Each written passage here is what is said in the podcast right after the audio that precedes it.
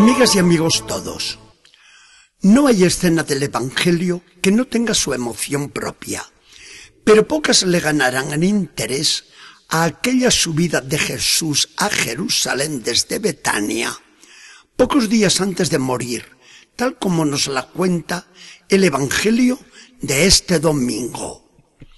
La gente se apiñaba alrededor de Jesús. Cuanto más le odian sus enemigos, más interés despierta. Y ahora, mientras Jerusalén empezaba a hervir de peregrinos, venidos de todas partes para la Pascua, se acercan también unos griegos, creyentes en el Dios de Israel. No se atreven a presentarse solos y le piden a Felipe, queremos ver a Jesús. Felipe y Andrés se lo dicen al Señor. Maestro, hay aquí unos griegos que te quieren ver y hablar contigo. Jesús se emociona secretamente. Piensa, tengo que ir a ellos, a los del mundo pagano, y no encerrarme en las fronteras de Israel. Pero esto exige antes mi muerte. No saldré mientras no muera. Y exclama ante todos los que le rodean, ha llegado la hora de ser yo glorificado. Si el grano de trigo no cae en tierra y muere, se queda solo. Pero si muere sembrado bajo tierra, produce mucho fruto. Quien ama su vida, la pierde. Pero si pierde la vida en este mundo, la guarda para la vida eterna. Y viendo la lucha que se le echa encima por Satanás, dice valiente, ahora el príncipe de este mundo, el demonio, será arrojado fuera. Y yo, al ser levantado en la cruz, atraeré todos hacia mí. Hemos captado todas las afirmaciones de Jesús en tan pocas palabras.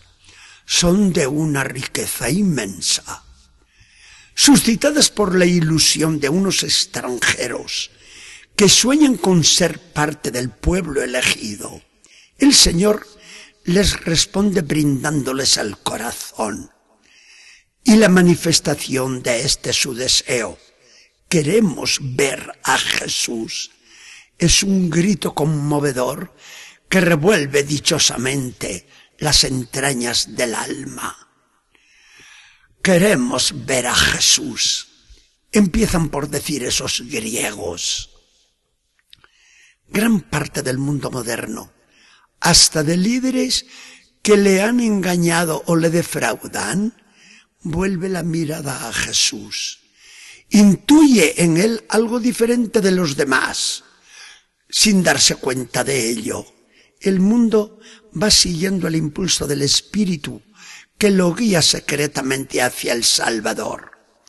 Ese mundo nos pide a nosotros con verdaderos gritos, tráigannos a Jesús, que también nosotros queremos verlo.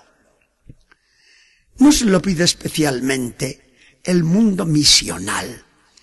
Cuando la Iglesia nos pide aportar nuestro esfuerzo para la evangelización del mundo pagano, no hace otra cosa que afinar nuestro oído para escuchar y entender ese clamor angustioso.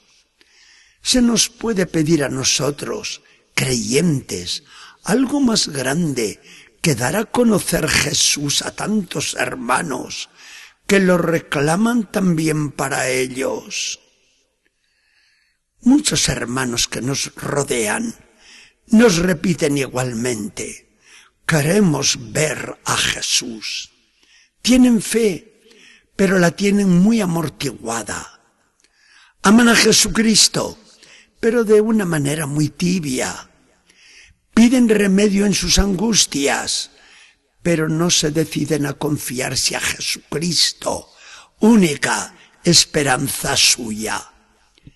Y nuestro apostolado no se cifra, no debe cifrarse en otra cosa que en presentar a Jesús, hacerlo ver, hacerlo conocer, hacerlo amar.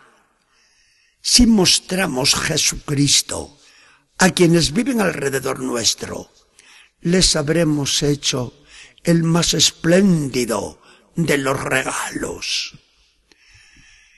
Queremos ver a Jesús. Nos decimos a nosotros mismos, los que decimos conocerle y amarle desde siempre.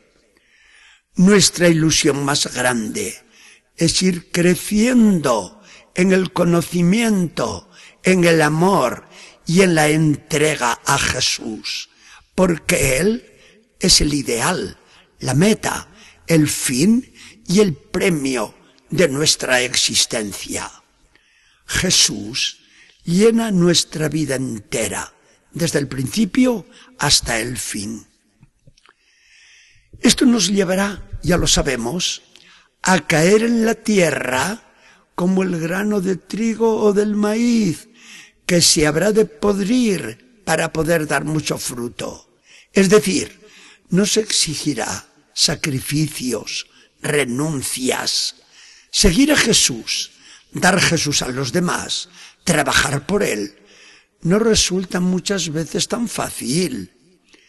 Pero esta entrega generosa es la condición indispensable para hacer algo por Jesucristo. Y esto sin miedos de ninguna clase. El enemigo está vencido de antemano. El mundo se lo disputan palmo a palmo entre Satanás y Jesucristo. Pero Jesucristo nos ha asegurado la victoria. El príncipe de este mundo va a ser echado fuera. Al mundo lo tengo yo vencido. Y añadirá Juan en su carta con aire de triunfo estas palabras de Jesús. Esta es la victoria de nuestra fe.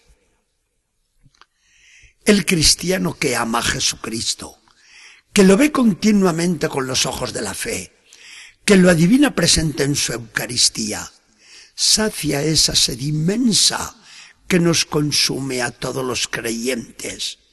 Y ese cristiano llega a sentirse el ser más feliz. De este modo, le dirige a Jesús la plegaria con que acaba el famoso himno eucarístico de Santo Tomás de Aquino. Jesús, a quien ahora veo oculto tras los velos sacramentales, te pido se haga pronto realidad lo que más ansío, que dejándome ver claramente tu faz, sea completamente feliz al contemplar tu gloria. Queremos verte, Jesús. Colma tú las ansias inmensas de nuestro corazón. Sin ti, ¿a dónde iríamos a parar? Contigo, ¿qué nos puede faltar? Con el sentido cantar, te decimos, ve ante mis ojos, dulce Jesús bueno, ve ante mis ojos, muérame yo luego. Que el Señor nos bendiga y acompañe.